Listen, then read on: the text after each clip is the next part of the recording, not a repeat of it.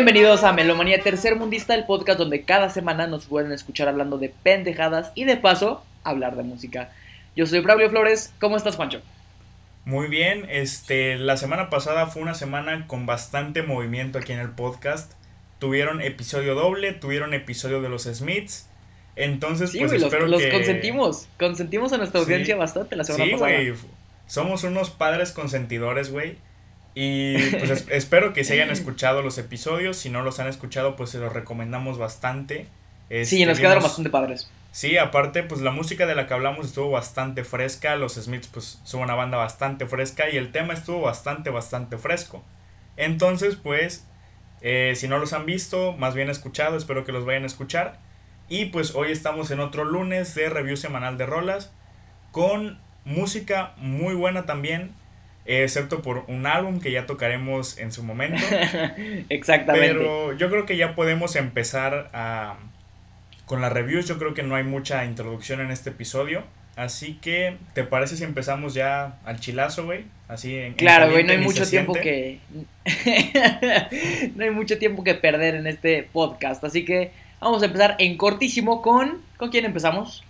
Empezamos con la nueva rola de Gorilas titulada Pac-Man. Esta es la nueva entrega de, de esta serie de canciones que ha ido sacando Gorilas este año. Eh, la serie tiene por nombre Song Machine y su concepto para el que no lo conozca es que van sacando una canción nueva, pues se podría decir que en promedio cada mes. Eh, algunas veces un poquito menos, algunas veces un poquito más, pero ese es el promedio. Y en cada canción Exacto. tienen algún artista como colaborador. En la primera canción de esta serie, que la sacaron como en enero, fue la maravillosa. Momentary Bliss con el diosito Uf. Slowthai. Y Claro. desde entonces van seis canciones lanzadas contando esta.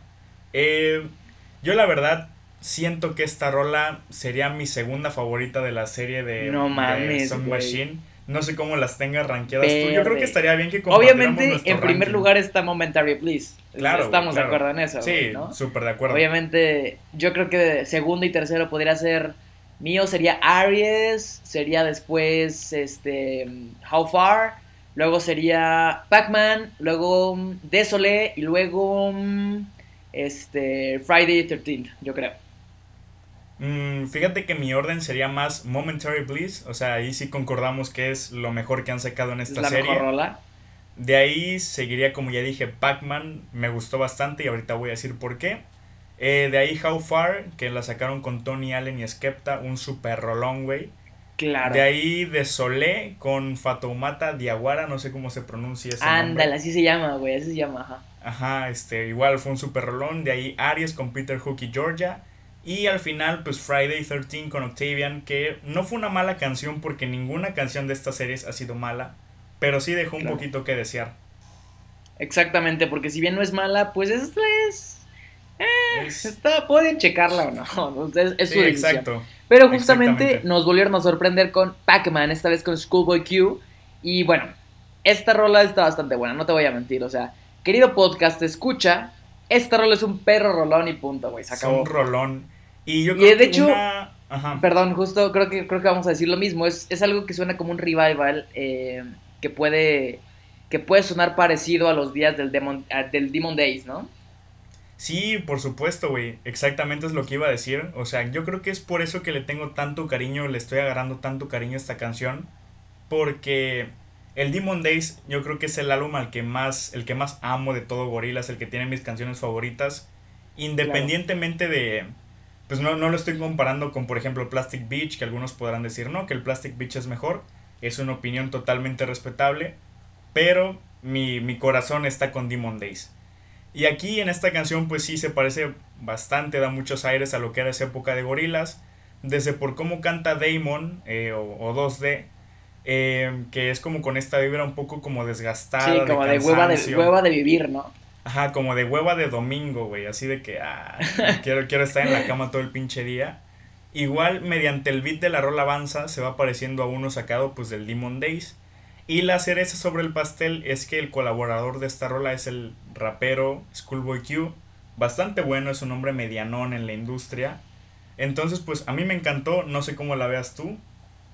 Yo creo que es una muy buena canción también. Sí, Mira, sí, ¿te sí. parece si decimos, si vemos qué nos respondió la gente? Les Recuerden que cada semana les, les publicamos en Instagram para que opinen ustedes de estas canciones. Y esta semana, Joana Montalvo nos dice, Joy, es, eh, Joy nos hace el podcast, honestamente. Sí, sí, es nuestra editora principal. Exactamente, nos dice, solo puedo decir que Gorillaz saque una joya cada vez mejor que la anterior.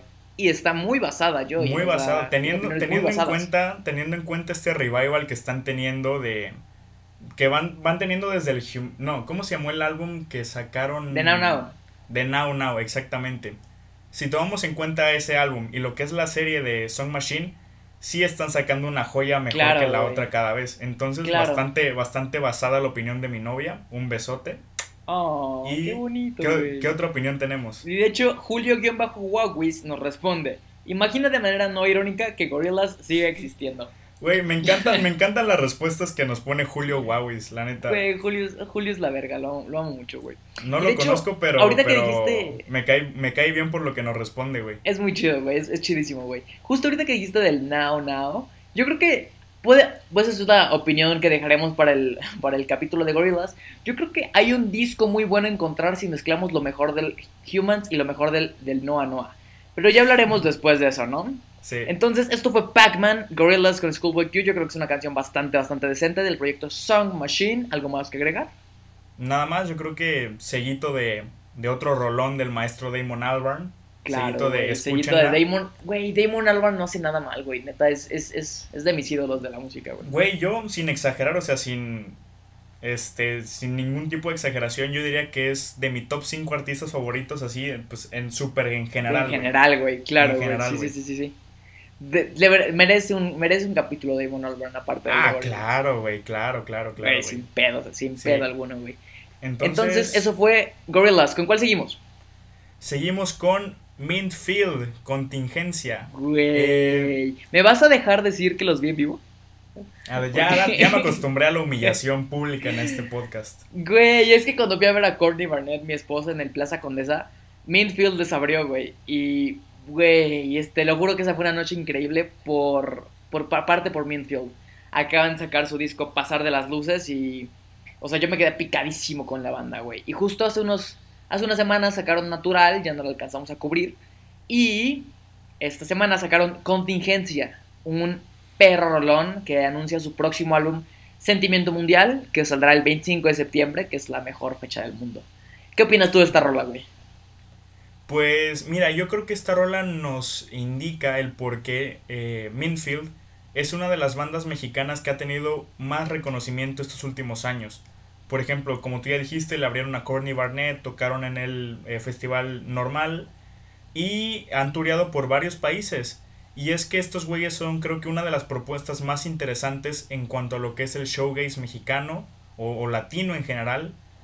Y esto pues lo podemos ver en esta canción. O sea, Aquí lo primero que resalta es esta voz angelical de la vocalista Estrella del Sol, que por cierto es un nombre bastante curioso. Qué nombre más chido, exacto. Estrella del Sol. Y aparte de que la voz de por sí ya es bastante bonita, la producción que le dan en esta rola que es tan etérea, o sea, hace que resalte todavía más. Aparte la canción tiene un ritmo de bajo y un ritmo de batería que son esqueletos excelentes para la canción, o sea, super go forward, super firmes y esto añádele unos arpegios de guitarra bastante cinemáticos y tienes una joya como lo es Contingencia. Exactamente, güey. Perro, en serio. Dijiste básicamente todo lo que yo quería decir. O sea, las guitarras sutiles, la producción, la voz de Estrella del Sol. O sea, neta, todo bien con esta canción. Yo estoy fascinado con esta canción. Si lo están escuchando, güey, eh, Mintfield, felicidades, se la rimaron con esta canción. En serio, esperamos que. Eh, perdón, sabemos, mejor, mejor dicho que esperamos, sabemos que su disco Sentimiento Mundial tendrá este mismo esta misma calidad y ya lo estaremos tocando en esas fechas en este podcast. Sí, claro, güey. Exactamente, quedó muy, muy hypeado, es lo que iba a decir, quedó muy hypeado con este próximo lanzamiento. Y yo creo que ya podemos pasar al siguiente single de nuestra lista, que es Easy, de Troy Sivan. Es un adelanto de lo que será su nuevo EP titulado In a Dream, que saldrá en un mes casi. Y aquí podemos escuchar que Troy Sivan vuelve a estar triste, vuelve a estar sad. Otra vez. Porque Trustes Iván. Trustes Iván. Porque si escucharon sus dos primeros álbumes, el primero que fue Blue Neighborhood y el segundo que fue Bloom, Eh, Habrán notado ustedes el cambio de ánimo que tuvo Troy Sivan en estos dos álbumes. El Blue Neighborhood por lo general tiene un mood más triste, melancólico, eh, y el Bloom es más como upbeat, más animado. Y es porque Troy Sivan dijo que a la hora de trabajar en el Bloom, pues ya no tenía nada triste pasando en su vida que lo inspirara pues a hacer canciones tristes. Y yo personalmente no sé mucho de la vida de Troy Sivan, pero escuchando esto pues es lógico pensar que a este vato le pasó algo que hizo que le diera el bajón otra vez. Y a juzgar por estos dos primeros singles que sacó de este EP, parece que es un bajón más cabrón que el que estaba teniendo en la época de Blue Neighborhood. Exactamente. De hecho, pues nos ha estado deleitando con música bastante decente últimamente. Desde aquel single Take Yourself Home, donde la portada se parece un buena Cersei Ronan en Lady Bird. Sí, por el me gustó muchísimo esa portada. Exactamente, me gustó mucho la portada, me gustó mucho la canción. Y, y obviamente Easy yo creo que es una mejor canción aún. Yo creo que este nuevo estilo de producción, como de revival de los 90, como, la, como el pop lo suele hacer estos días, le queda muy bien, le queda muy bien a, a Troy Sivan. Y vaya, pues nada más que decir, creo que es una rola excelente para es, una rola de pop muy buena. Sí. Este, nada super más bien, super bien producida, eh, como se esperaría de una rola de Troy Sivan. El coro está súper bueno, súper contagioso. exactamente. literal, Troy Sivan dijo que esta canción es la definición de tristeza hecho un coro pop. Y yo creo que pues estamos completamente de acuerdo con eso, bastante, bastante buena. Y de hecho es la primera canción de las que ponemos en nuestras encuestas de Insta que tiene totalmente manitas arriba, güey. O sea, que Reviews positivas nada más, exacto. Una respuesta totalmente positiva de la gente. Entonces, pues eso habla bastante de la calidad de rola que nos entrega Troy Sivan aquí. Y yo creo que nada más que decir de esta de este perro rolón. Nada más. Perro, sellito de perro rolón. Si hay que traerle sus croquetas, güey. Sí, claro. Eh, ¿Con cuál seguimos, güey? ¿Con qué canción seguimos? Seguimos con Alas del proyecto Silver Rose de Carla Güey, en vivo. Güey, sí, en vivo. Sí, ya, ya, escúpeme en la cara ya mejor, cabrón. Restriégame tu varo en la pinche jeta, güey. No, güey, te restriego que vivo en la Ciudad de México, güey, eso está muy chido. Güey, justo cuando, justo cuando, como hablaba, como cuando hablaba de Mainfield a estos güeyes, a, sí, bueno, mejor dicho, a este proyecto de Carla Sariñana, la vi en el, en el Plaza Condesa, abriéndole a Father John Misty. Qué conciertazo, güey. Y obviamente eso reafirma que el Plaza Condesa es la mejor sala de conciertos de México. Eh, no me arroben. Y. bueno, este, en esta nueva rola, Silver Rose nos da otro single de su próximo álbum, Las Distancias, que saldrá en unas cuantas semanas más. Obviamente lo estaremos cubriendo por acá. Y bueno, esta rola es. ¿Cómo describirla? Esta rola es como un putazo en la cara, güey. O sea, es intensa desde el primer momento, es enérgica, eh, la lleva esta guitarra, esta batería tan firme. La letra yo creo que es de, lo más lindo que tiene esta canción, habla sobre esa época de adolescencia que todos tuvimos alguna vez. Y bueno, o sea, suena bastante cagado, pero no tendría pedo alguno en recibir varias veces este putazo en la cara. Pues mira, yo te iba a decir que Aquí, a diferencia de con Minfield, no siento envidia de que los hayas visto en vivo, o bueno, que la hayas visto en vivo, mejor dicho, porque yo no sentí mucha conexión con lo que es este proyecto de, de Carla Sariñana, Silver Rose. No sé, no estoy diciendo que sea mala, porque bueno, yo aquí en el podcast en ningún momento voy a decir, no, esta rola o este álbum es malo, no lo escuchen, o sea, no es como dar mi opinión. Y pues yo no conecté mucho con esta con esta fusión que hizo aquí este Carla Sariñana, que es como de showgaze, como de música mexicana ochentera. Obviamente pues le agrega su propio toque, que es como este estilo de rock indie, un poco de dream pop también. Pero no conecté ni con la letra ni con los instrumentales. Y pues así como con este single tampoco he conectado con los otros cuatro singles que he ido sacando desde finales de 2019. Repito, no les estoy diciendo no la escuchen, simplemente pues es es que conmigo no, no logró eh, esta conexión que tiene No logró conectar, exactamente. Sí, y es bastante respetable, ¿no? Entonces, a la, la, verdad es que a mí sí me gustó bastante, fuera de que los haya yo visto en vivo. Eh, yo creo que esta es una canción bastante, bastante decente. Entonces, eso es Alas, escúchenlo ustedes, ustedes tendrán su propio veredicto, pero se las recomendamos ampliamente. Entonces, eso fue Alas. ¿Cuál tenemos después? Eh, seguimos con una canción que a mí sí me encantó un chingo, que es Distant Axis de Matt Berninger. Eh, a todos nos encantó un chingo, güey. Claro, güey. Matt Berninger, por si alguien no lo sabe, es el vocalista de la banda The National, que ha sido una de las agrupaciones yo creo que más aclamadas de los 2000 dentro del rock alternativo, y con toda la razón, o sea, es una joya de banda.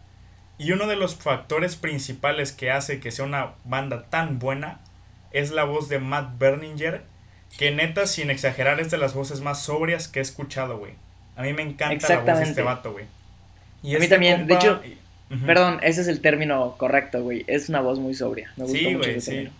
Este, y este compa, pues ahorita se está lanzando como solista. Eh, que así como solista ya nos ha regalado joyas como lo es Walking on a String con Phoebe Bridgers o Serpentine Prison, que son perros rolones, y que junto con esta nueva rola que es Distant Axis, eh, formarán parte de un nuevo álbum que saldrá en octubre titulado Serpentine Prison, del cual por supuesto pues hablaremos aquí. Estaremos hablando, exactamente.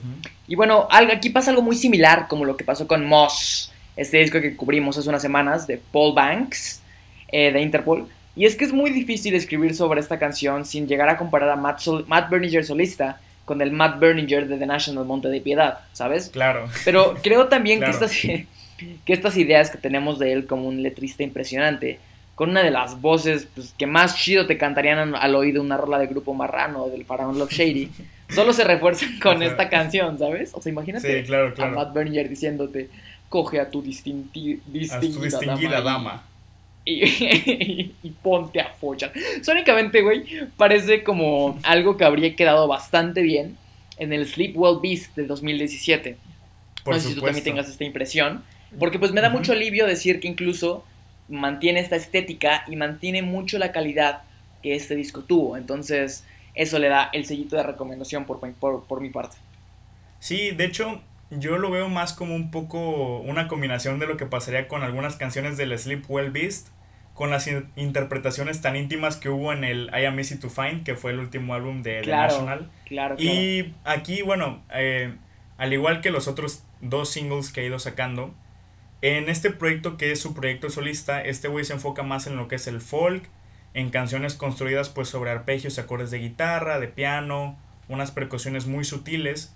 Y yo creo que esto es algo que favorece un chingo a la voz de, de Matt Berninger se le hace tomar unos matices más íntimos, obviamente, más o menos como, como, ajá, como este álbum de The National que se llama Easy to Find. Y aparte la letra de este álbum, de esta canción, perdón, es bastante llegadora. O sea, Berninger dice que es acerca de perder contacto con algo o con alguien que creerías que estaría ahí para siempre. Y entonces, pues sí, de por sí ya en el coro ya estás este como hecho bolita en tu cama, güey, escuchando esa madre. Sí te llega.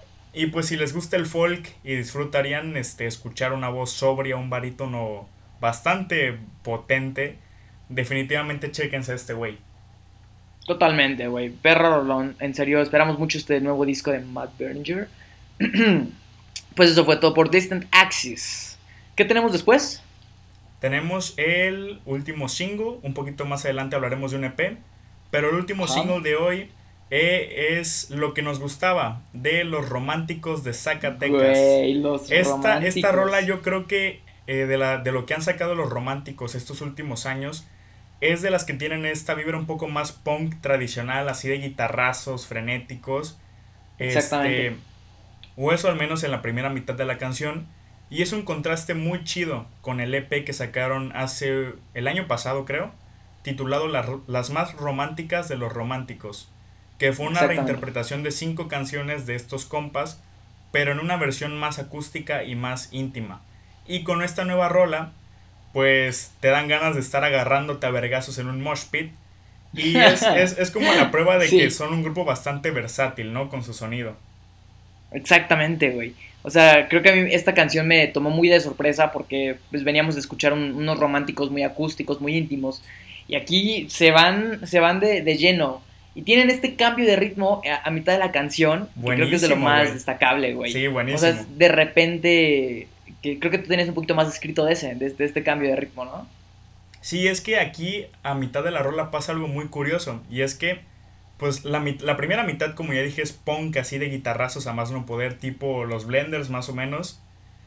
Pero a la mitad de la rola meten como un cuarteto de cuerdas a la mezcla junto con un cambio de ritmo bastante interesante, o sea, eso vuelve a esta canción un gran ejercicio de experimentación, eh, sobre todo con un género que a veces puede ser muy rígido como lo es el punk. Y me gustó bastante, güey, la neta está muy, muy chida. Yo le pongo sí, seguito de recomendación. No sé si tú se lo pongas también. Coincido, güey. De hecho, a mí también me, me recordó mucho a, a los blenders y más por este por esta letra, ¿no? Donde dice, donde quiero tomar alcohol. Está, está muy chida esta canción, está, eh, te, te, levanta el ánimo, la verdad es que sí, cumple, su cometido bastante bien. Buen sellito de recomendación a los románticos de Zacatecas. Así es. Entonces, como ya dije, tenemos un EP antes de proseguir ya como, con los álbumes como tal. Y es este el EP de Joy Badass titulado The Light Pack el cual solo tiene tres canciones, por lo que decidimos incluirlo dentro de la sección de singles. Eh, y este güey, cuando hablamos de, la industria del hip hop, yo creo que Joey Badass es uno de los nombres que tiende a pasar un poco desapercibido si lo comparamos con sus contemporáneos, ¿no?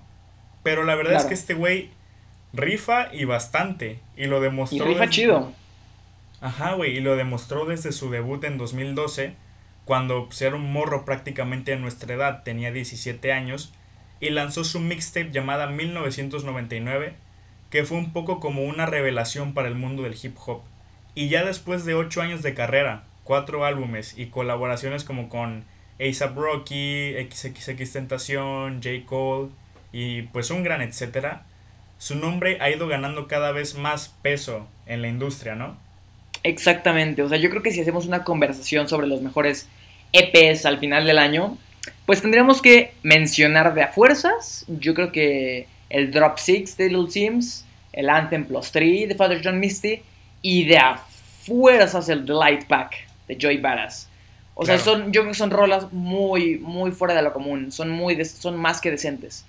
Yo creo que aquí The Light es el plato fuerte, por así decirlo, porque incluso tiene su propio video, video musical, ¿no? Tiene una vibra muy melancólica, un coro increíble, y creo que lo instrumental no es el fuerte de, The Light. Yo creo que lo instrumental es lo que brilla más en No Explanation, que es probablemente, exacto, la mejor rola en cuanto a lo instrumental. Porque tiene esta vibra jazzosa que me encanta escuchar en canciones así. Y aparte tiene a Pusha T haciendo lo que Pusha T hace, o sea, lo hace gigante. Finalmente, eh, con la que menos conecté fue Shine, que no por eso está mala, o sea, si, te, si te gusta un poquito más el, el rap de estilo neoyorquino con... Es como algo que escucharíamos en el Alfredo de Freddie Gibbs, ¿no? Ah, claro, claro. Pues esta rola pues, puede que sea más tu hit, ¿no? Entonces, este, este es un EP muy, muy nice que deberían checar absolutamente. Y ver si hace falta traerle las croquetas a este perro epesazo. Sí, definitivamente, güey. De hecho, yo creo que tocaste todos los puntos que yo quería tocar aquí. Eh, lo único que hay que decir es que la portada igual está bastante chida, güey. O sea, Me gustó, sí, me gustó mucho la portada. Y aparte de esto, pues bueno, yo creo que es algo que deberían de escuchar por ustedes mismos, un EP más que recomendado. Y con esto cerramos esta sección de singles barra EP para pasar ya de lleno con los, con los álbumes que les tenemos hoy. Bastante ¿Qué álbumes traemos hoy? Eh? Bastante buenos, sí, a excepción de uno, pero ahorita lo, excepción de uno, lo tocamos. Pero Entonces, Empezamos con Carmín y Rubor de Cloes Club. Este álbum fue mi uh. adicción de la semana, güey. O sea, así en súper buen pedo. Este álbum, de hecho, yo lo empecé a escuchar un día que me puse a barrer mi casita. Porque, bueno, de, de, tanta música que tenemos que escuchar para hacer el podcast, pues busco cualquier momento para escuchar los álbumes. Exactamente. Y, y no manches, güey, ya como la quinta canción yo ya estaba más, más que barriendo, como que bailando con mi escoba, güey. Sí, güey. Y, y bueno, lo dejé en loop en lo que terminaba de barrer y ya después me lo eché otra vez. Y pues no mames, güey, me gustó bastante. Me sentí como cuando mi jefita barre la casa, güey, y se pone el disco de, de éxitos de Rocío Durcal, güey, o, el enemigo de Juan Gabriel desde Bellas Con Juan Gabriel, güey, qué, qué Sí, y, canta las rolas con un chingo de feeling, güey. O sea, este álbum se está convirtiendo para mí en lo que para mi jefita son esos discos, güey. Exactamente. Y es que pocos, pocos álbumes te transmiten estas ganas de bailar. Algunos podrían ser, por ejemplo, el What's Your Pleasure de Jesse Ware hace algunas semanas. O el Sinfónico de la Sonora Santanera, que es bastante, bastante bueno. Obra maestra. Y a estos hay que agregar el Carmín y Rubor de Clois Club. Mira, de hecho aquí quiero citar una revista española donde reseñan este disco y básicamente lo explican diciendo, y cito, el rubor es señal de sinceridad y honestidad. Es una respuesta natural e involuntaria de nuestro cuerpo que nos delata y habla por nosotros sin pedir permiso. El carmín, en cambio, tiene ese acento muchas veces pretencioso, llamativo y artificial. Es el aderezo que le ponemos a la realidad para embellecerla, resaltarla o esconderla, para despistar la atención. Y bueno, si no los captó ya la descripción de este disco por esta revista, chance y el escuchar una mezcla tan desinhibida de sonidos como el bossa nova, el tango, boleros, sí que los va a atrapar. Y es que si de por sí eso no los atrapa ya, os aguántense escuchar rolas como La Romántica Sombrita, Quémame, en donde colabora también con Daniel Me Estás Matando, o Pecados Delicados, que es mi canción favorita. Eh, seguro que van a querer escucharla con ese alguien. Pues cercano a ustedes. Arroba el tío de Juancho. Güey, ya me la devolviste, cabrón. Ya me la devolviste. Este. Pues mira, a mí me gustaría poner un poco en contexto a la audiencia quién es Chloe's Club. Porque pues puede ser que mucha raza no la conozca. Es un artista que va prácticamente en ascenso. Y bueno, esta eh, artista Chloe's Club, su verdadero nombre es Raquel Adalid, es de Valencia, España. Y ya ha lanzado dos álbumes previos a este.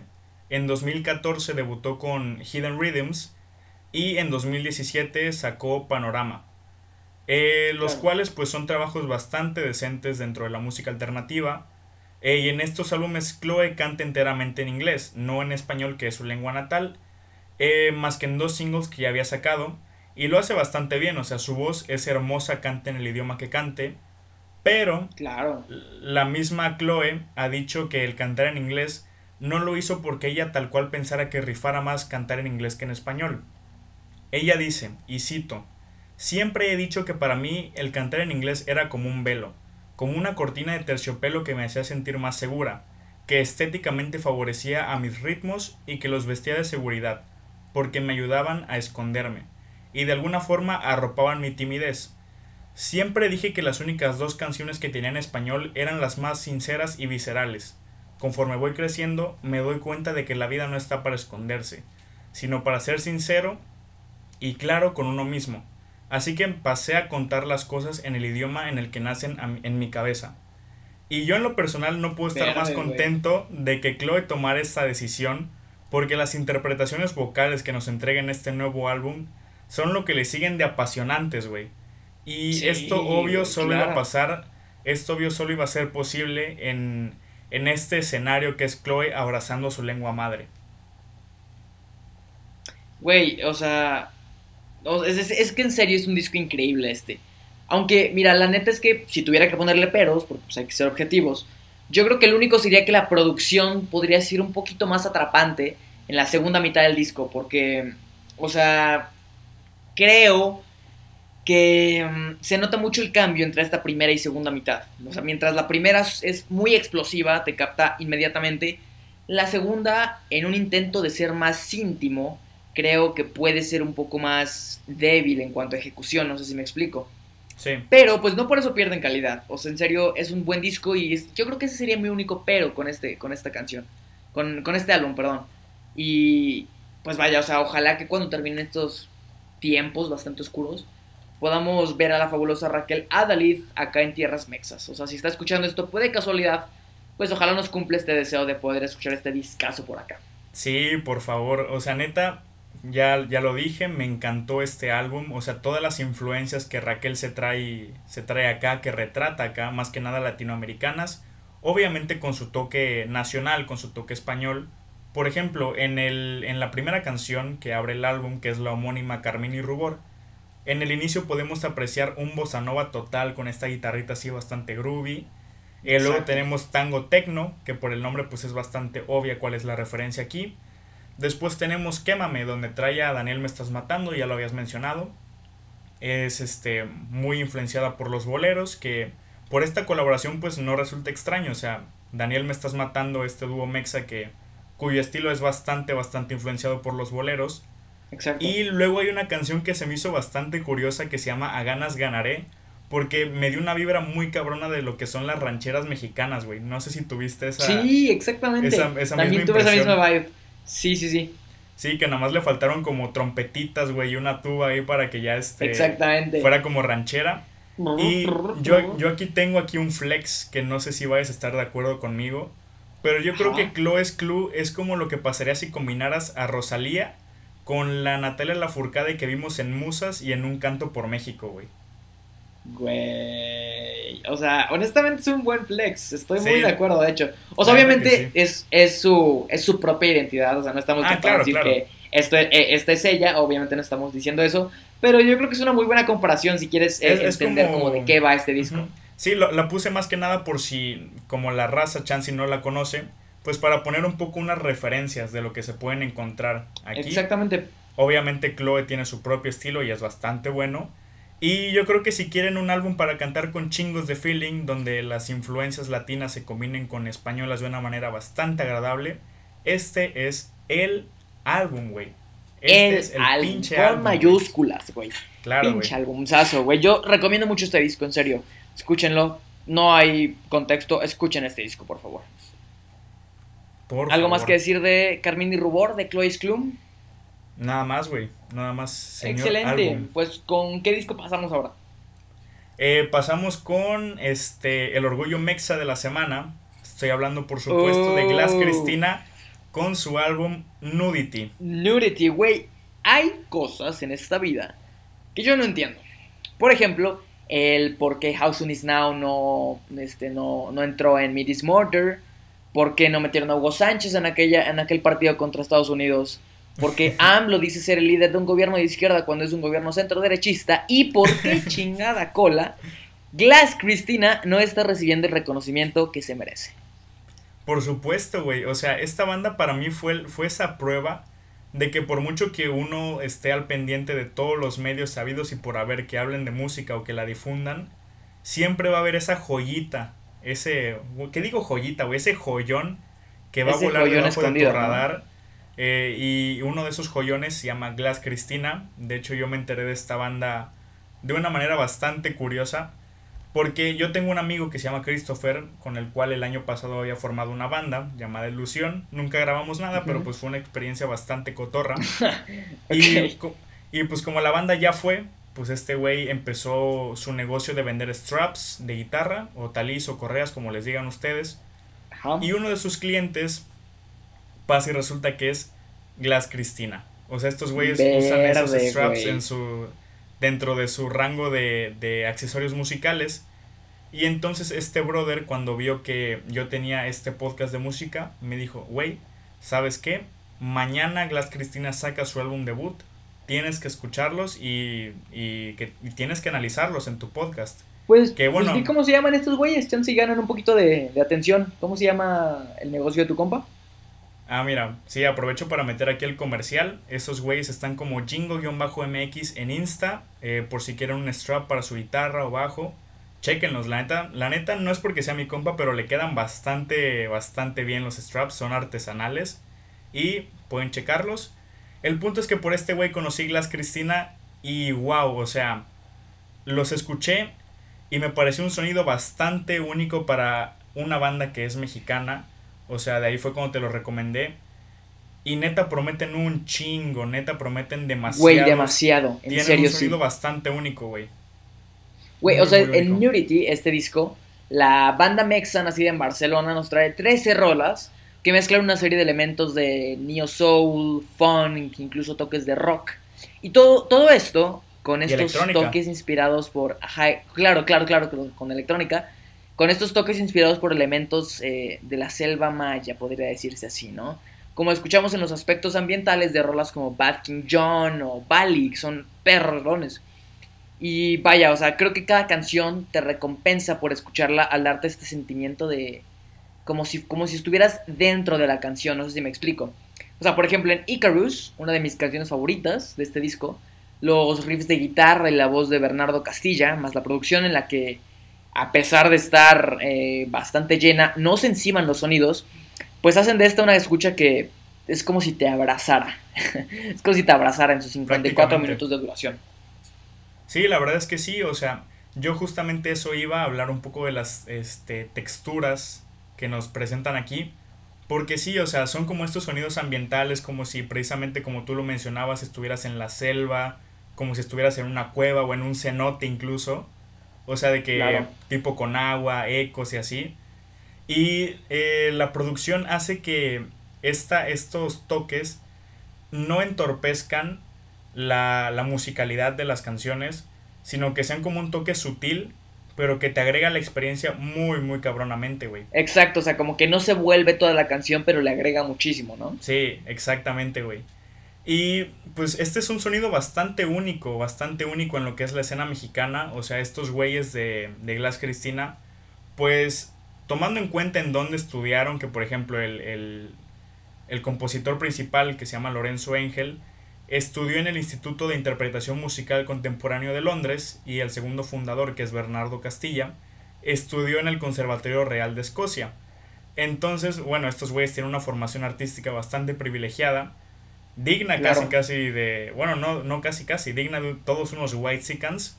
sí. Eh, y, y, aparte porque pues, este álbum es cantado en inglés, pero en vez de andar publicando mamadas en Insta como es la costumbre de los White Sicans promedio, estos güeyes nos entregan esta joya de álbum que es este.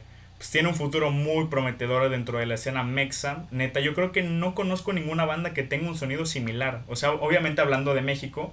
Claro, no claro, claro. ninguna banda que, que, tenga un sonido similar a, a, lo que presenta Glass Cristina en este Nudity. Y esperemos que en sus posteriores álbumes también. Exactamente. De hecho, ahorita que dijiste bandas que suenen similar, o sea, a lo mejor a los podcast escuches que estén en casa a lo mejor si su gusto es un poquito más como el house del EDM, si les gustan artistas como Kaigo, Miami Horror o Sarin Jackets, pues se sentirán bastante identificados con este disco, ¿no? Y en realidad es un tipo de propuesta que no solemos ver en la escena mexicana, como lo dices. Entonces es bastante, pues, fresco escuchar una propuesta fuera de lo convencional y ejecutada de una manera tan exitosa. O sea, desde aquí lo, dijimos primero en Melomanía Tercermundista escuchen a Glass Cristina, estos güeyes van a reventar. Sí, de hecho es, de esas bandas que yo creo que ya en, ¿qué te diré? Máximo en unos tres años, güey, ya van a estar en la cima, güey, yo creo. Totalmente. O sea, yo les deseamos lo mejor si ustedes que están escuchando esto. Felicidades por este discazo, esperemos que les traiga muchísimo éxito a su carrera. Claro, güey. Entonces, ¿algo más que agregar de este Nudity? Nada más por el momento. Perfecto, güey. Entonces, yo creo que si ya hablamos de dos señores álbumes, ya es momento de hablar de la decepción de la semana. Claro, güey. Estoy hablando de The Streets con su nuevo álbum. Exactamente. Sí, la neta, la neta es, la única parte decente del álbum, güey. Es la única parte decente. Pero ¿quién es Pero bueno, vamos a hablar de exactamente, vamos a hablar del regreso de Mike Skinner y para los que no lo conozcan, como casi toda la raza que nació poquito después del 2000, me incluyo, este güey es un DJ, rapero, productor y ahora al parecer actor y, actor y director británico, mejor conocido por su proyecto The Streets, que la rompió en Inglaterra por allá de la primera década del siglo, hace, algunos ayeres ya. Y pues competía con banda del otro lado del charco como Eminem o Dr. Dre, Mientras que inspiró a un buen de artistas en el Reino Unido y en otras partes del mundo. O sea, por ejemplo, Kevin Parker de Tame Impala, que aparece en este disco, es pues abiertamente un fan súper cabrón de la banda. O sea, para que figure en la época de, The Streets, ¿no? Estos güeyes, bueno, mejor dicho, esta banda, sacó cinco álbumes la década pasada hasta que al señorito Mike Skinner se le ocurrió que ya fue suficiente, que ahí me cuidan el changarro, que nos vemos que aquí espantan en la noche, y dijo y que se iba a retirar y cito, voy a regresar cuando tenga 40 años y sea pobre. Entonces, pues ese es el bonito contexto en el que regresa como el perro arrepentido con la cola entre las patas a disque anunciar su nuevo disco, su nueva película, que es, este disco solo marketing, según él. Según, según. Con este, con este nuevo None of Us Are Getting Out of This Life Alive. Exactamente, güey. Y de hecho yo creo que para entender por qué este álbum fue una decepción mínimo para nosotros, eh, habría que repasar el concepto que tenía de Streets, el concepto con el que nació esta, esta agrupación liderada por Mike Skinner. Y es que los primeros álbumes que sacaron, como ya dijo Braulio, a inicios de, esta, de este siglo, eh, en los 2000 narraban eh, esta onda como de la vida alocada del joven londinense. O sea, esta onda de salir a beber a los bares, de relaciones de parejas fallidas. Que de hecho ese tema de relaciones de parejas fallidas fue el eje central del segundo álbum, que... Señor álbum. Es un discazo, güey. Sí, y aparte pues agarrarse a madrazos en los bares, etc, etc, etc. Pero lo hacía de una manera en la cual incluía como que sus comentarios wokesitos al respecto. Como que su crítica social a la situación del joven londinense promedio y le daba unos toques como de humor ácido y de sarcasmo. Entonces pues sí eran unos trabajos bastante interesantes y es lo que intenta replicar en este en esta nueva entrega, pero aquí se nota que a Mike Skinner ya le pesan mucho sus 40 años. Muchísimo. Muchísimo. Porque, pues, ajá, aquí intenta otra vez hacer esta, esta combinación de humor ácido con crítica social, pero sale un resultado bastante forzado, o sea, te lo juro que los toques de humor y sarcasmo aquí se sienten como cuando tu tío te cuenta un chiste malísimo, güey, y como que te da cringe. Exactamente, güey. Pero como que te, ríes para, para, para no hacerlo sentir mal. E igual el intento de crítica social eh, hacia, por ejemplo, la tecnología o las nuevas maneras de comunicación, tampoco tiene un enfoque bastante bueno. O sea, es como si el tío del ejemplo anterior te dijera así de, no, esa madre yo del Watts, la neta no la entiendo, esa madre te, pudre el cerebro. O sea, como que, siento que, siento que bastante Mike Skinner es el tipo de es el tipo de güey que diría que las antenas 5G te dan cobicho, ¿sabes? Sí, sí, No, la tecnología, güey. Y de hecho, estamos acá nueve años después de su último disco de 2011 con el que según se, se había retirado. Y esto según él es una mixtape. Y bueno, a ver, creo que esta es la clásica jugada de decir que es un mixtape si te quedó feo. O sea, creo que bien mis papás podrían decir que yo soy su mixtape, por ejemplo. Pero bueno. Ay, güey. en un tiempo donde, por ejemplo, The Weeknd cambia el juego del RB con un mixtape o Drake la rompe en, este, en las listas con otro, con otro mixtape, pues este concepto toma un poquito más de seriedad, ¿no crees? Y pues desde ahí empezamos mal, ¿no? Entonces, más aún cuando tus singles promocionales son con Kevin, Kevin Parker de Tame Impala y Joe Talbot de Idols. Y güey, yo nunca le voy a perdonar que un single con Kevin Parker y Joe Talbot le haya salido feo, güey. O sea, dos singles con cada quien respectivamente. Feo no, pero sí teniendo estos invitados, güey, estos colaboradores, pues obviamente te esperas. Esperarías mucho más, ¿no? Sí, claro, güey. Claro, claro. Y de hecho, yo veo en este disco algo muy similar a lo que pasó con Humans. Yo creo que es una buena comparación. Si quieren entender el porqué de que no me haya gustado este disco. De Humans de 2017 de Gorillaz tenía colaboraciones en todas las canciones, menos en una. Y es que, o sea, en el intento de apadrinar a tantos artistas morrillos que le están rompiendo apenas en la escena británica, tales como Miss Banks, Jesse James Solomon o Oscar hashtag, World Peace, obvio que si les dan el chance de estar en un, en un álbum de uno de los güeyes más influyentes del, pues, del país, lo van a aprovechar. Y, y bueno, justo como en Humans, las colaboraciones son mucho más sobresalientes que el mismo trabajo de Albarn o de Skinner aquí mismo. El gran problema es que Damon Albarn no intentaba rapear como sus colaboradores, o sea, él hacía lo suyo. Pero Mike Skinner sí hace lo mismo que ellos pero más barato. O sea, intenta rapear al lado de estas colaboraciones, pero se queda súper atrás en la carrera. O sea, imagínate, güey, es un vato de 41 años rapeando de irse de fiesta con morros de 20 o 21. O sea, ya que se siente, güey. Sí, ya, ya siéntate, Mike Skinner. Es que la neta sí, o sea, como tú dices, estos 40 años no le ayudan para nada en lo que es este álbum. Y mucho menos a la hora de rapear, o sea, porque ahí deja mucho que desear. O sea, yo estoy consciente de que el estilo de rap de este güey desde el principio se caracterizó por esta onda de salirse un poco del tiempo al, al rapear o que algunas cosas pues no rimaran. Pero eso era algo que él hacía para tener un estilo único dentro de la escena del rap de Londres. Y en cambio aquí en algunas partes sí se siente que al güey ya como que se le está olvidando cómo fluir sobre un beat, como que se le va se le va sí, ya parece que estás en Neil más que más que como estilo que estás sí, güey, claro, ya parece como que está como que se le va el pedo, güey. Y Exacto. aparte de esto, pues los beats tampoco resaltan mucho a lo largo del álbum, o sea, y hay unos que neta sí están feos, güey, como el de My Phone is Always in My Hand, que por cierto es la peor canción del álbum para mí, güey. Sí, güey, me da mucho cringe. Está, está, horrible esa canción. O sea, hay unos beats que están decentes como el de la rola de Idols, que está, está, está, bien, está, bien. Está salvable. Ajá, pero pues sí, no, no le recomendamos este álbum, neta, fue una decepción. Yo creo que si les dijera que tienen que escuchar algo de The Streets, definitivamente serían sus dos primeros álbumes, el Original Pirate Material, que salió en el 2002 me parece, y el A Grand Doesn't Come For Free, creo que así se llama, que salió en 2004. Esos álbumes sí están decentes. Fíjate que, ¿sabes a qué me recuerdan un poco esos álbumes, güey? Por esta onda de contar la vida de, del joven londinense un poco así de palabra hablada, güey. O sea, al Whatever the people say I am, that's what I'm not. O sea, mm. esta onda de que... Es Podría que, mentarte la madre, pero... El, el Whatever the people say I am tiene esta onda de como, ajá, vives una noche legendaria, güey, de beber y de putazos. Y es como la historia que cuentas con tus amigos el otro día, güey, así de, no, pues fíjate que pasó esto, güey. Fíjate que pasó el otro. Y esos primeros álbumes de The Street son como de hacer todo eso, pero quedarte como encerrado en tu casa, güey, con la cruda y decir, puta, güey, que nunca vuelvo a tomar, güey, nunca vuelvo a salir. Pero es más o menos como eso, ¿no? Como esta dinámica de contar muy de primera mano la vida del, del joven londinense, güey. Exactamente, del pues, morrillo de, el morrillo. El problema es que este güey tiene 41 años, ya está huevudito, como podríamos decirle, ¿no? exacto, ya le, ya, ya, ya, le cuelgan los huevos, güey, ya le cuelgan los huevos. Ya le cuelgan un poquito. Que no se haga pendejo este güey. Y pues bueno, con este bonito comentario yo creo que podríamos cerrar esta reseña de The Streets. None of us are getting out of this life alive. Exactamente. Decepción, Entonces, la verdad, me gusta mucho decir ese nombre. O sea, si bien el disco no me gusta, el nombre está padre.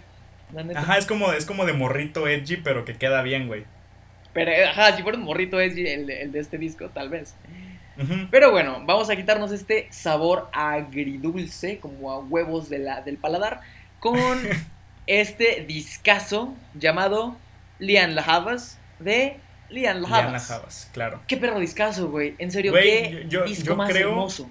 Yo creo que todos los que hemos tenido chance de escuchar la discografía de Lian, eh, incluido obviamente este álbum, nos hacemos la misma pinche pregunta, güey. Y esa pregunta es, ¿cómo vergas Lian Lajabas no está haciendo un madrazo comercial todavía, güey? O sea, yo creo que no es exageración decir que Lian es de las voces femeninas más prominentes de estos años y esto lo sigue demostrando con creces en este álbum, güey. Totalmente, o sea, de hecho en una entrevista hace, hace algunos años cuando estaba sacando el blog, de 2015 mencionaba que pues le estaba haciendo honor a Prince, su mentor, pocos años después, digo, poco después de su muerte, cuando, cuando dijo, y cito, ojalá pudiera mandarle este nuevo álbum. Creo que es algo que siempre había querido que hiciera. Eh, hacer algo de lo que realmente esté orgullosa. Termino cita. O sea, güey, debe estar colas tener de mentor a Prince. Porque ese talento cabroncísimo de Lian le sumas la inspiración de, honrar a tu mentor, pues no puede salir nada menos que este disco homónimo hermoso, güey. A ver, para quienes no lo conozcan, Lian Lajavas, mi esposa, es una cantante de folk y soul, compositora y multiinstrumentalista británica. Ya la habíamos escuchado en Is Your Love Big Enough en 2012 y en 2015 con Blood, por el cual fue nominada a una Grammy al mejor álbum urbano contemporáneo. Que por cierto, hablando de eso, me da mucha risa esa etiqueta. O sea, güey, como los Grammys a todo lo que no sea pop por alguien blanco le ponen urbano, güey. Ah, claro, güey. O sea, yo creo que deberíamos tener esa conversación después. O sea, por ejemplo, como. Ajá, sí. Yo creo que ese es, otro tema completamente. Pero bueno, o sea, obviamente eh, me emocioné por este álbum cuando escuché el cover de Weird Fishes de Radiohead. O sea, creo que te lo mandé luego, luego, ¿no? Y justamente hablamos de él en el, eh, creo que en el segundo o tercer review semanal de Rolas. Y o sea, el cómo le hizo para una rola tan única, darle un toque propio que combine también en estos discos, es muy admirable. Y, sí, la verdad es que bueno, por un momento temí que este fuera uno de esos discos donde tus singles superan a todo el álbum. Y pues ya saben que acá nos cagan un poquito ese tipo de discos. Y bueno, tal como pensar que Jeffrey Epstein se suicidó, esto no fue así. Güey, la verdad es que totalmente de acuerdo. Eh, yo creo que este álbum sí sería mi favorito de Liam. Es una, una opinión un poco arriesgada porque todos sus álbumes son igual de buenos, güey. Pero me gusta el hecho de que este sea el álbum más íntimo que ha sacado Liam. Más, más personal, o sea, ella misma ha llegado a decir que este es el álbum más, más cercano a quien ella realmente es, tanto artísticamente hablando como personalmente hablando. Y esto es bastante entendible tomando en cuenta en el contexto en el que Lian hizo este álbum. Porque aparte de lo que tú ya mencionaste, que era que quería honrar a Prince, su mentor, eh, es que estaba pasando por muchos cambios en su vida. siendo la ruptura de una relación que ella tenía con un músico de Los Ángeles la que más pues la afectó, la que más la, la putió, por así decirlo. Claro, claro, claro. Así que eh, en parte algunas personas dicen que este se consideraría un breakup álbum, pero yo pienso que eso sería simplificarlo bastante.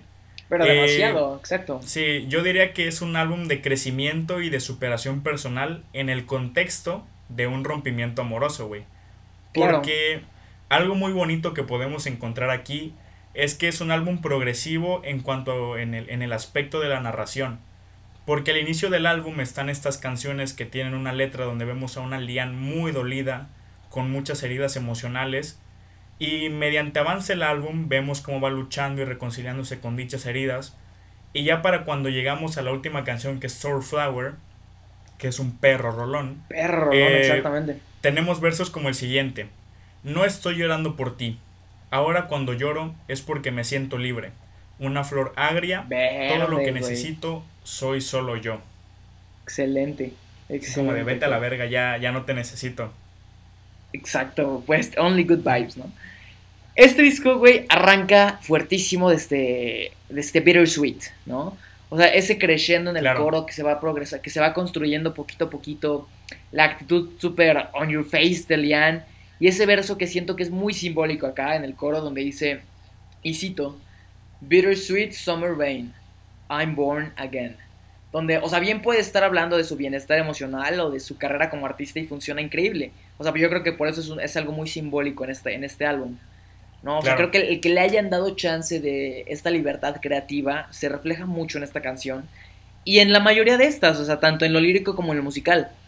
Hay cortes con una vibe mucho más íntima que bien podrían estar en playlists tanto de mejores rolas del año como en playlists para que te acompañen a tu cuarto por un cargador, if you know what I mean, ¿sabes? claro. O sea, rolas como Read My Mind, Queen Papaya o la increíble Paper Thin son pruebas de esto. Y bueno, o sea, es que este disco tiene toda la energía necesaria para hacer de este un comeback súper potente y estar en la cima de las listas, porque no lo está, jamás lo sabremos, güey. Pero bueno, o sea, esta producción, la calidad en las letras y aparte que es algo que nunca habíamos escuchado en ella, pues vaya, no tengo más que decir de este disco, más que es una joyita. Sí, güey. Que seguro vamos a volver a tocar en listas de fin de año, exactamente, güey. O sea, yo le pongo sellito de Soy Pagafantas, oficial de Lian La en serio. Sí, yo creo que este álbum es, es el mejor resultado posible de esta mezcla de todas las influencias que tiene Lian o que ha tenido durante toda su carrera y algunas pues nuevas que hacen su debut aquí, o sea, tipo jazz, bossa nova, neo soul, R&B.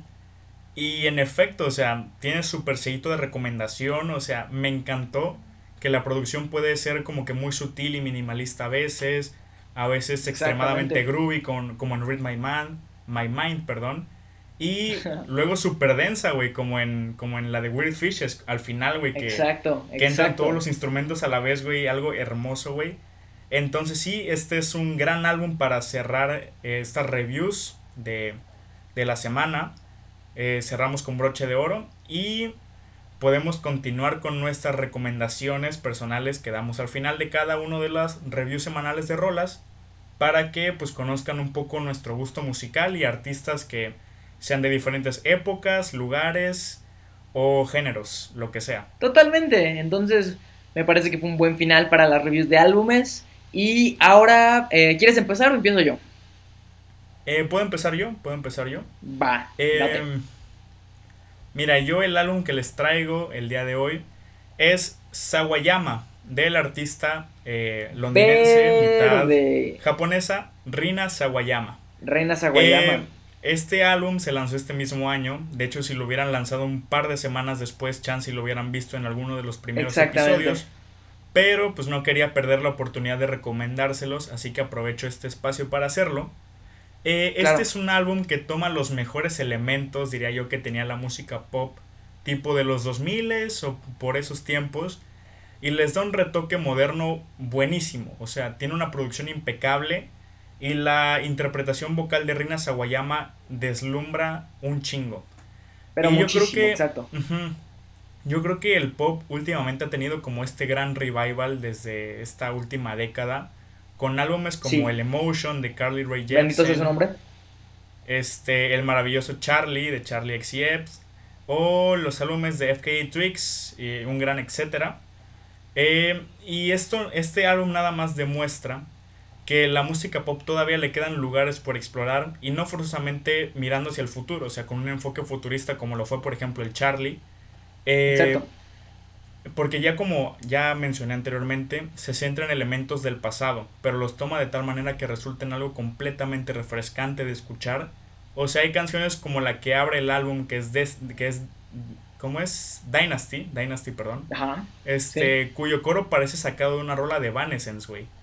O igual tenemos la rola XS, que totalmente sería algo que hubiera sido un madrazo en la radio hace 20 años, porque captura muy bien esa esencia. Entonces yo creo que si quieren un álbum de pop que se salga de lo convencional que suena hoy en día o lo que es estándar este, últimamente, pues se pueden checar este álbum. Yo creo que estará en mi lista pues, de top 20, puede ser de álbumes del año. Está bastante bueno. Eh, y ya creo que es todo lo que tengo que decir. Chequense eh, Sawayama, Terrina Sawayama. Álbum buenísimo. Excelente, güey. Neta es un álbum, álbum más y en serio me da mucha tristeza que ya no lo hubiéramos tocado en el podcast. Pero qué bueno que lo, que lo, que lo mencionaste ahorita, güey. En serio, qué chido. Mira, yo les voy a traer esta semana el disco que hizo palidecer, que hizo parecer juego de niños chiquito al Tropical Jesus de Carlos Adams. O sea, en ese, en ese disco yo les explicaba un poco de que me había decepcionado bastante porque habiendo sacado el diferentes tipos de luz en 2018, pues este disco era un, una, una cosa... Eh, palidecía, palidecía. Palidecía muchísimo, exacto. y pues Justamente hoy les traigo ese disco. O sea, mira, se les voy a poner sencillo. O sea, este disco es una joya, un joyón. O sea, el diferentes tipos de luz de 2018 es una cosa maravillosa, güey. Es, hermoso esto. No hay canción aquí que sobre. Todas tienen una fórmula muy sencilla de guitarrita, pero muy efectiva. Y no llega a cansar por el excelente mix que tiene este disco. Creo que es lo más destacable. Y bueno, aquí en este disco, Carlos Sadness, el creador del pop galactropical, nos entrega canciones de éxitos de éxitos de radio como Amor Papaya con Caloncho o Sebastián Bach. Y hay otras para pues chilaxear un ratito más como Longitud de Onda, Chihuahua, Kandinsky. Es que en serio cualquier canción aquí es una joya, en serio cualquiera. Y son rolas que vas a repetir una y otra vez por lo pegadizas que son en cualquier momento. Aparte es un disco bastante corto, entonces se lo pueden echar en una media hora si es que, si es que gustan. Y vaya, es un disco excelente, no tengo ningún pero con recomendarles esta joyita si quieren pues agradar, eh, eh, subirse de ánimos, porque eso es lo que hace este disco.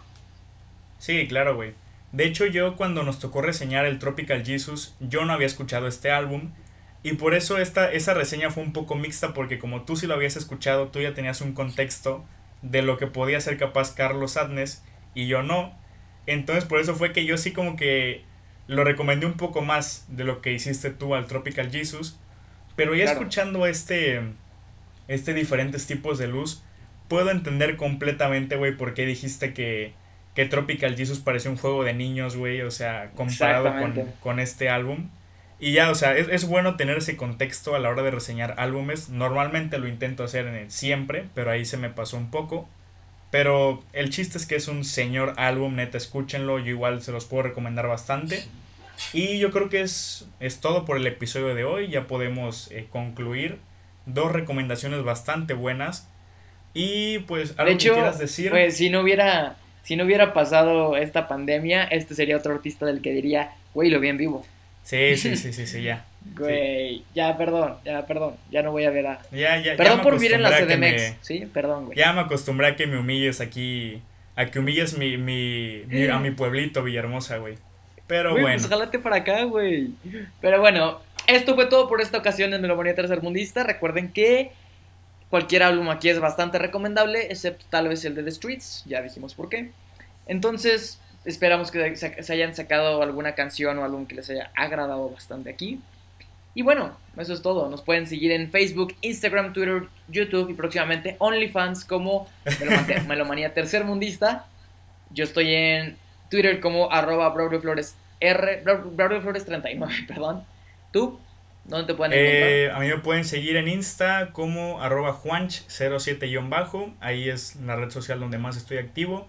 Y de igual manera pueden seguir a Melomanía Tercermundista en todas las redes sociales, pero les recomiendo sobre todo seguirnos en Insta, porque pues ahí subimos que las encuestas, que las historias cuando sacamos los episodios, eh, los álbumes que tratamos ahí, entonces pues es, es parte de la experiencia de Melomanía Tercermundista el seguirnos en Insta, yo creo.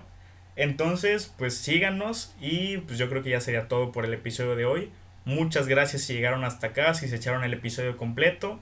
Esperemos que hayan encontrado alguna canción o algún álbum que haya sido de su interés. Y pues igual, si alguna vez encuentran aquí una canción o un álbum que les guste, nos pueden dar un mensajito por DM. La verdad es que se agradecería un chingo tener ese tipo de, de interacción con los que nos escuchen. Totalmente, en serio sí.